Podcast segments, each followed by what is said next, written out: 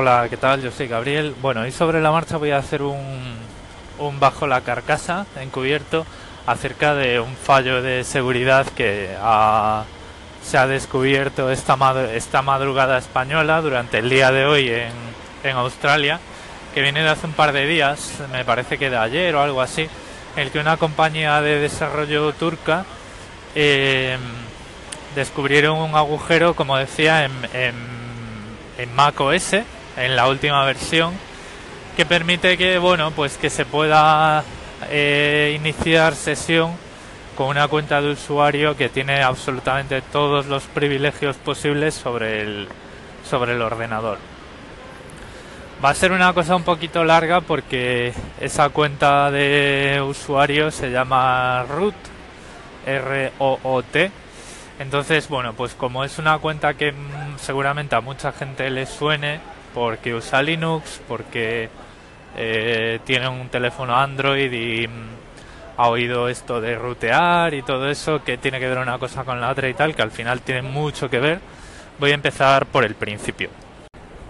Bueno, macOS cuando ah, se llegó a la versión 10, macOS X, eh, se pasó de ser un sistema totalmente propietario de Apple basado en el, en el primer Mac OS del primer Macintosh a ser un sistema basado en, en, una versión especial de Unix. Vale, Unix es un sistema operativo de los años 70 que sigue funcionando hoy porque define bueno pues una serie de procesos eh, la, vamos a ver el árbol de procesos en ejecución los permisos sobre el sistema de directorios los usuarios eh, cómo ejecutar eh, comandos o procesos eh, de forma multitarea, multiusuario, etcétera, etcétera. O sea, tiene una, digamos, una arquitectura de los procesos que funcionan, digamos, en el ordenador que es, es muy robusta y es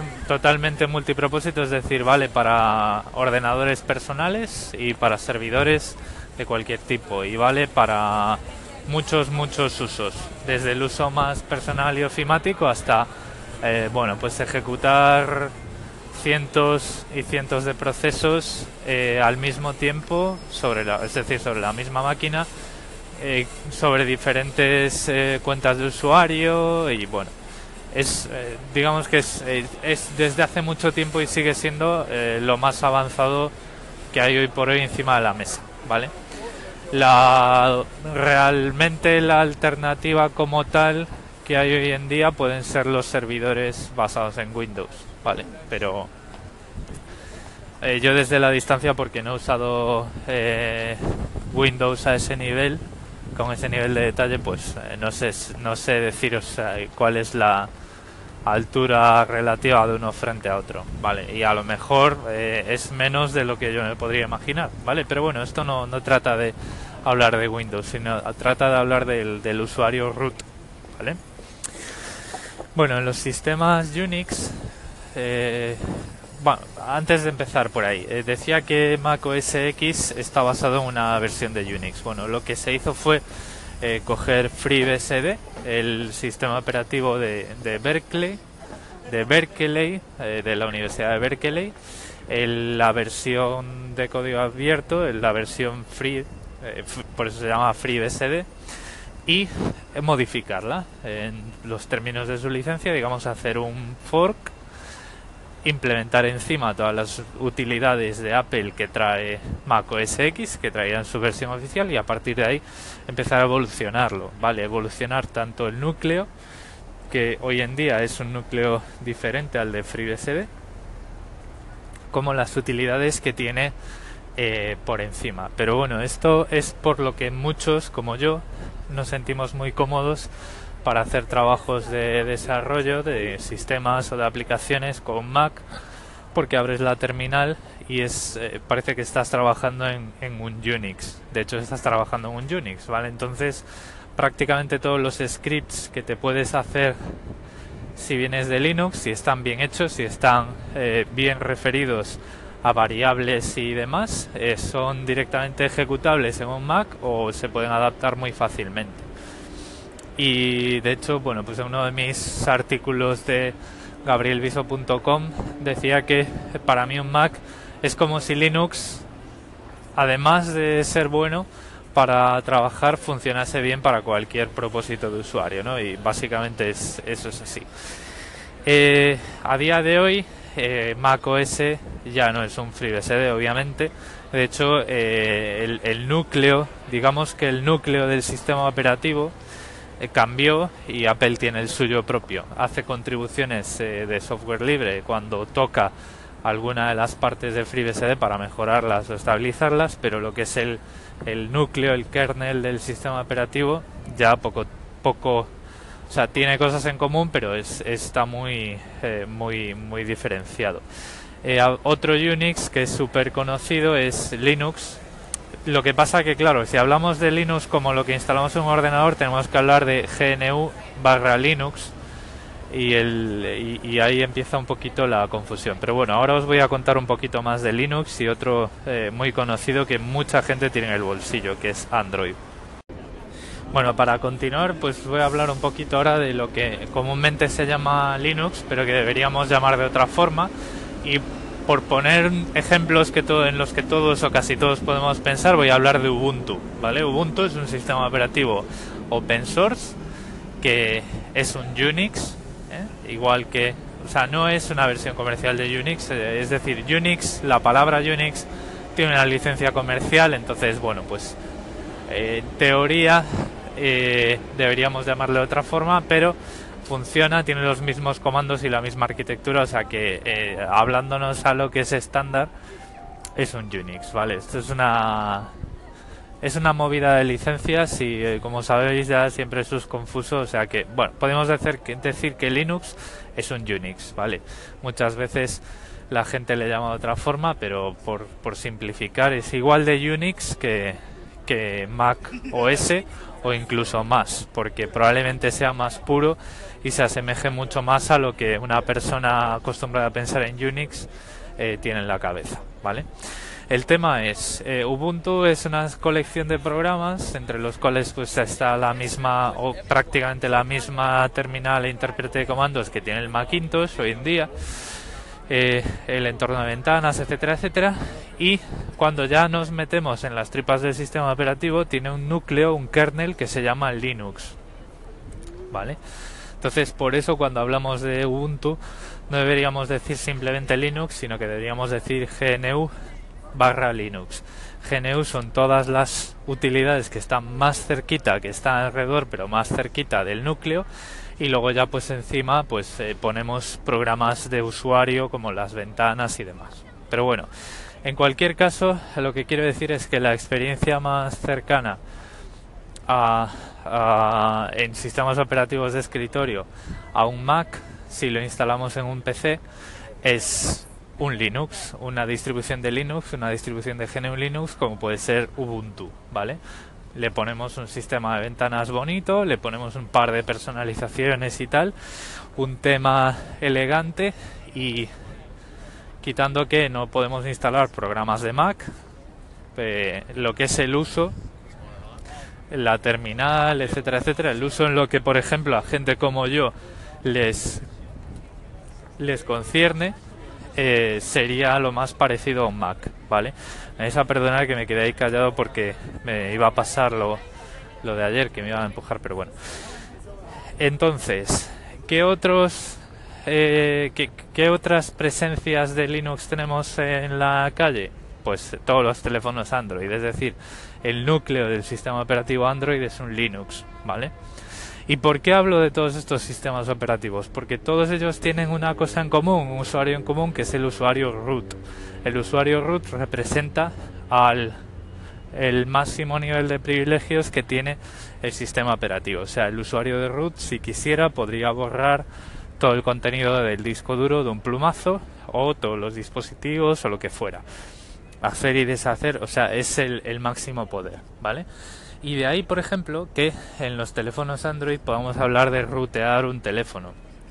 Eso lo que quiere decir es que estamos habilitando que el usuario desde la pantalla del teléfono ejecute aplicaciones con privilegios de root, con privilegios de superusuario, con los mismos privilegios que tiene ese usuario del mundo Unix que se llama root.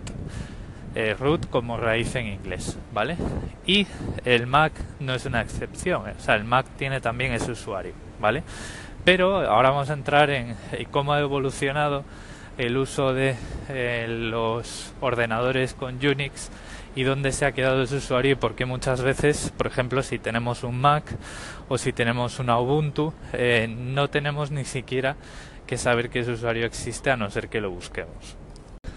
Yo la, primera vez que toqué un, Linux, un sistema con Linux, tenía 17 años, era 1997, hace 20 años, y por aquel entonces eh, el usuario root era una cuenta de usuario normal, con escritorio, con carpetas, con inicio de sesión, ¿vale? O sea, tú querías instalar un programa y tenías que entrar en el ordenador como root ejecutar ahí el programa de instalación y luego, bueno, pues eh, irte de esa cuenta a, tu cuenta normal o ya todos los usuarios, digamos, de ese ordenador lo podían usar.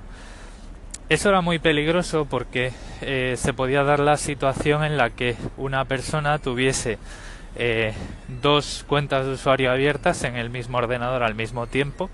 Eso en, Unix es posible.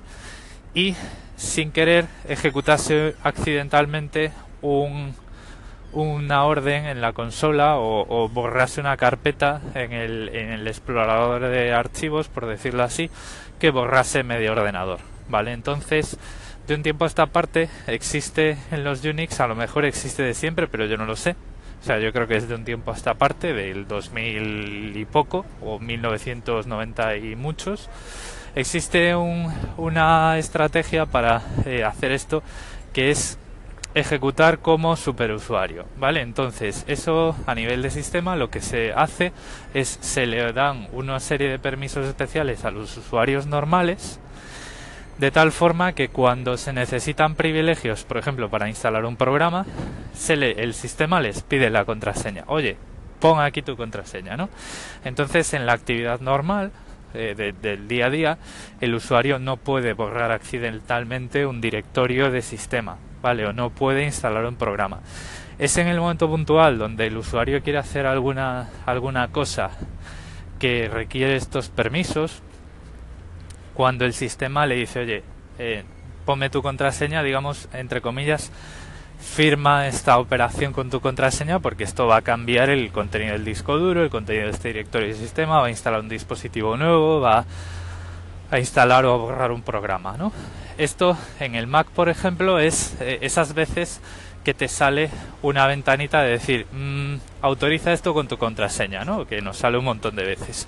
Y si lo haces en la consola, si por ejemplo quieres ejecutar alguna instalación por línea de comandos en el terminal, tienes que poner sudo, ¿vale? Como el verbo sudar en primera persona, presente de primera persona, que significa eh, super user do, que es hacer como superusuario, ¿vale? Entonces pones sudo la orden que quieres ejecutar y te pide tu contraseña, la introduces y ahí pues ya eh, si lo has hecho mal eh, te, cargas el ordenador, ¿vale? Y si lo has hecho bien pues tendrás un nuevo programa instalado, por ejemplo, o habrás cambiado la configuración del ordenador o algo así. El, la cuestión es que eh, cuando ese comando existe, cuando esa estrategia de sudo existe en el ordenador, el usuario root eh, sigue existiendo, pero no se puede hacer login con él. O sea, lo lógico es que si yo te doy esa oportunidad de ejecutar esos comandos como superusuario con tu propia cuenta y tu propia contraseña, nadie necesita iniciar sesión como, como root, ¿vale? Porque además es extremadamente peligroso. Entonces, en situaciones normales, en el Mac y en Ubuntu, por ejemplo, el usuario root no puede hacer login. O sea, tú enciendes el ordenador, metes usuario y contraseña, metes root y te dice no, esta cuenta no puede hacer login, ¿vale? Eh, tendrías que activarlo a mano. Y muchas veces en ese sentido, el, usuario root, como no puede iniciar sesión y no, por lo tanto no se pueden ejecutar procesos usando ese usuario desde la consola, simplemente es un numerito que sirve a efectos del sistema operativo para ejecutar los servicios eh, los controladores de dispositivo y eh, algunas otras cosas, el entorno de ventanas, el entorno gráfico, etcétera, etcétera, eh, pues no pasa nada. O sea, el usuario no tiene contraseña porque el, único que puede ejecutar con cosas como con permisos de superusuario son los usuarios que pueden iniciar sesión. ¿Vale? ¿Qué ocurre con el Mac? Y ahora es ya cuando voy a empezar a hablar del, del agujero de seguridad que se, se destapó hoy. Bueno, pues el fallo este de seguridad lo que permite es que introduciendo la palabra root eh, en una determinada ventana del sistema, por un error algo que no se ha probado, esto es un error y jamás debería pasar, simplemente introduciendo la palabra root sin tener que introducir ninguna contraseña, el usuario root a partir de ese momento pueda iniciar sesión en el ordenador, ¿vale? Tenga su propio escritorio, sus propias carpetas de usuario pueda ver y ejecutar el Office, por ejemplo, ¿vale? Como root, como superusuario, con los permisos absolutos, ¿vale?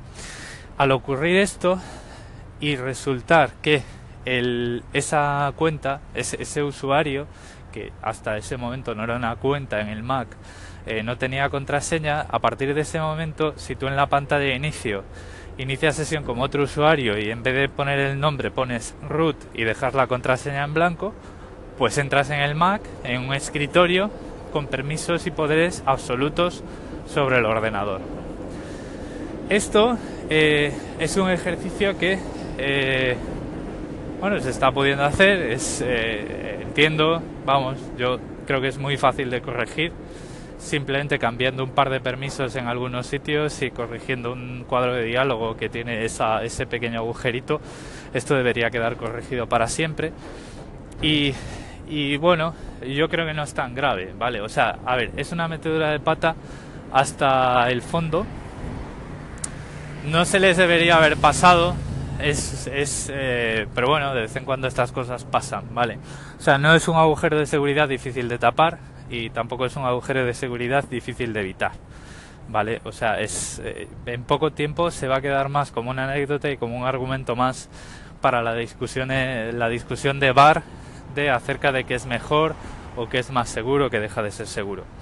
A ver, si tú por ejemplo ahora mismo tienes un Mac y lo dejas la pantalla bloqueada, es decir, que para acceder a tu escritorio eh, la gente tenga que meter tu contraseña, aunque te vayas de tu mesa, nadie que pase por allí va a poder habilitar este, o sea, va a poder aprovecharse de este error, ¿vale? Entonces, si tú tienes unas mínimas prácticas de privacidad en tu Mac, que es hacer que te pida la contraseña inmediatamente cuando la pantalla se apaga o entra el protector de pantalla, y por ejemplo, eh, pulsar las teclas eh, control, opción eh, y encendido para apagar la pantalla o usar las, las esquinas activas para que entre el protector de pantalla, todas estas cosas que hacemos para, entre comillas, bloquear la pantalla, nadie lo va a poder hacer, ¿vale?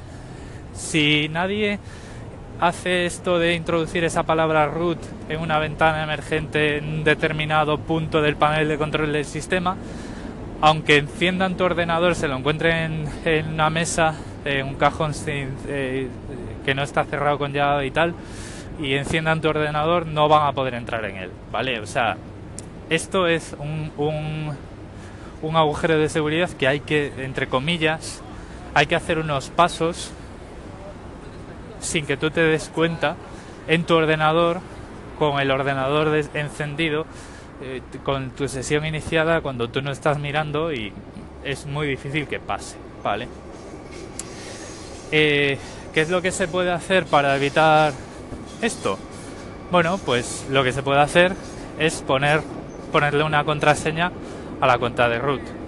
Que yo ahora mismo no, no sé en el Mac cómo se hace, debe ser muy fácil, debe ser en el panel de control en usuarios y grupos y ya está. O simplemente pues eh, tener cuidado, dejar el ordenador bloqueado y esperar a la siguiente actualización, ¿vale? Eh, bueno, no sé qué os parece todo esto, no sé qué tal estructurado me ha quedado esta historieta de eh, cómo de Unix y de los usuarios root en Unix desde 1970 o 73 me parece que es. Eh, llegamos hasta hoy, hasta este usuario misterioso que se llama root, que puede hacer login en tu Mac sin contraseña ninguna y demás, pero es tan sencillo como eso. Eh, por un fallito en uno de los paneles de control del Mac se puede habilitar el login a una cuenta que no debería tenerlo y como por defecto esa cuenta eh, no necesita protección por contraseña porque debería ser imposible ejecutarla, ejecutar nada bajo root si no es haciendo, o sea, si no es metiendo tu contraseña de usuario, pues eh, si se habilitas el login ocurre eso. ¿Es vergonzoso? Sí, mucho. Eh, o sea, esto es muy vergonzoso, ¿no? Y Apple eh, le va a costar pues más de una explicación, la reputación, no sé qué, pero es que cómo es que no hacen pruebas, no sé qué, no sé cuántos. ¿Es grave? No. Eh, ¿Cómo podemos evitarlo? Bueno, pues simplemente no, o sea, apagando o bloqueando la pantalla del ordenador siempre que nos alejemos de él y actualizando el sistema operativo tan pronto llegue la actualización de turno. ¿Qué implica todo esto? ¿Cuál es la moraleja? Que, bueno, aunque no tengamos que saber cuál es la historia del usuario root, para qué sirve y cómo, cómo, cómo es que está ahí y todas estas cosas, lo que sí tenemos que saber siempre es que eh, nuestra privacidad hay que protegerla y no podemos dejar que acceda a nuestro ordenador ningún extraño, ¿vale? O sea, siempre hay que bloquear la pantalla cuando nos levantamos, llevarnos el portátil con nosotros, etcétera, etcétera, proteger nuestras cuentas con la contraseña y más cosas como eh, lo típico que hablamos siempre, tener un gestor de contraseñas, contraseñas difíciles de adivinar, bla, bla, bla, bla, bla, bla, bla.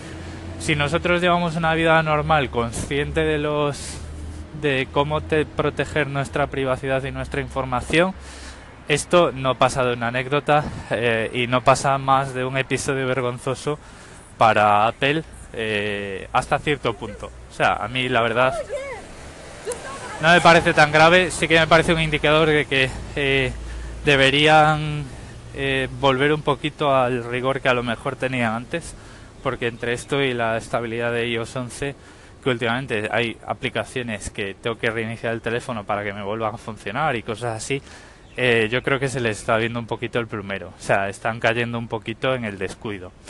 Pero bueno, no debería ser nada eh, preocupante a no ser que se convierta en una tendencia.